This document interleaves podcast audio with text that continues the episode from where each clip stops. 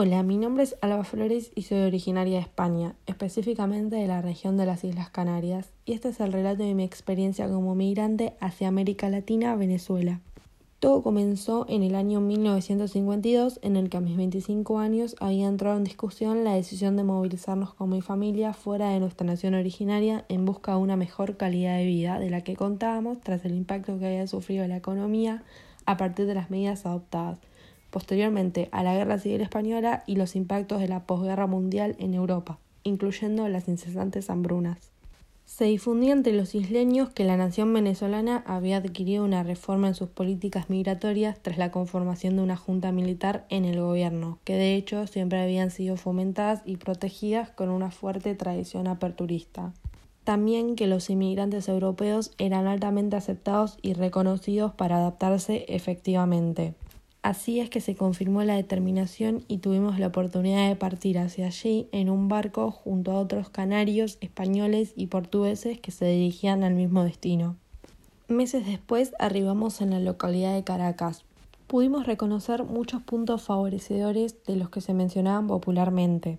La inserción en el país y la adquisición de visas parecía facilitada. Los beneficios ya no iban solo a los trabajadores de la agricultura, sino que no se relacionaban con ningún oficio, preparación o técnica específica. Éramos tenidos en cuenta y se buscaba procurar la adaptación de los grupos llegados a la sociedad venezolana, incluyendo desde planes de alojamiento en centros de recepción, alimentación sustancial y educación fundamental, hasta asistencia jurídica, Tampoco se sometía a los migrantes a la supervisión y selectividad exclusiva del Estado.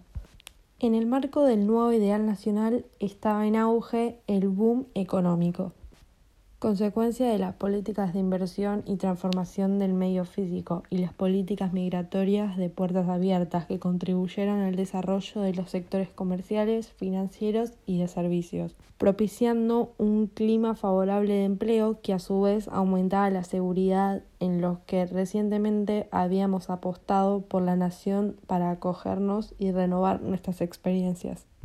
Tuve la oportunidad de comenzar a trabajar en una panadería con uno de mis hermanos, quien al momento tenía 18 años, y mi madre. Mi padre, por otra parte, consiguió ser contratado dentro del sector de obras públicas. Tres años después de nuestra llegada se sumó al proceso de identificación de no nacionales por cédulas una renovada ley de naturalización no solo fomentaba la regularización e identificación de las personas extranjeras que permanecíamos en Venezuela, sino que también se contemplaban los derechos de acceder a la naturalización, es decir, derechos como ciudadano político de este Estado, lo que se conoce como el máximo grado de asimilación e integración a un nuevo país.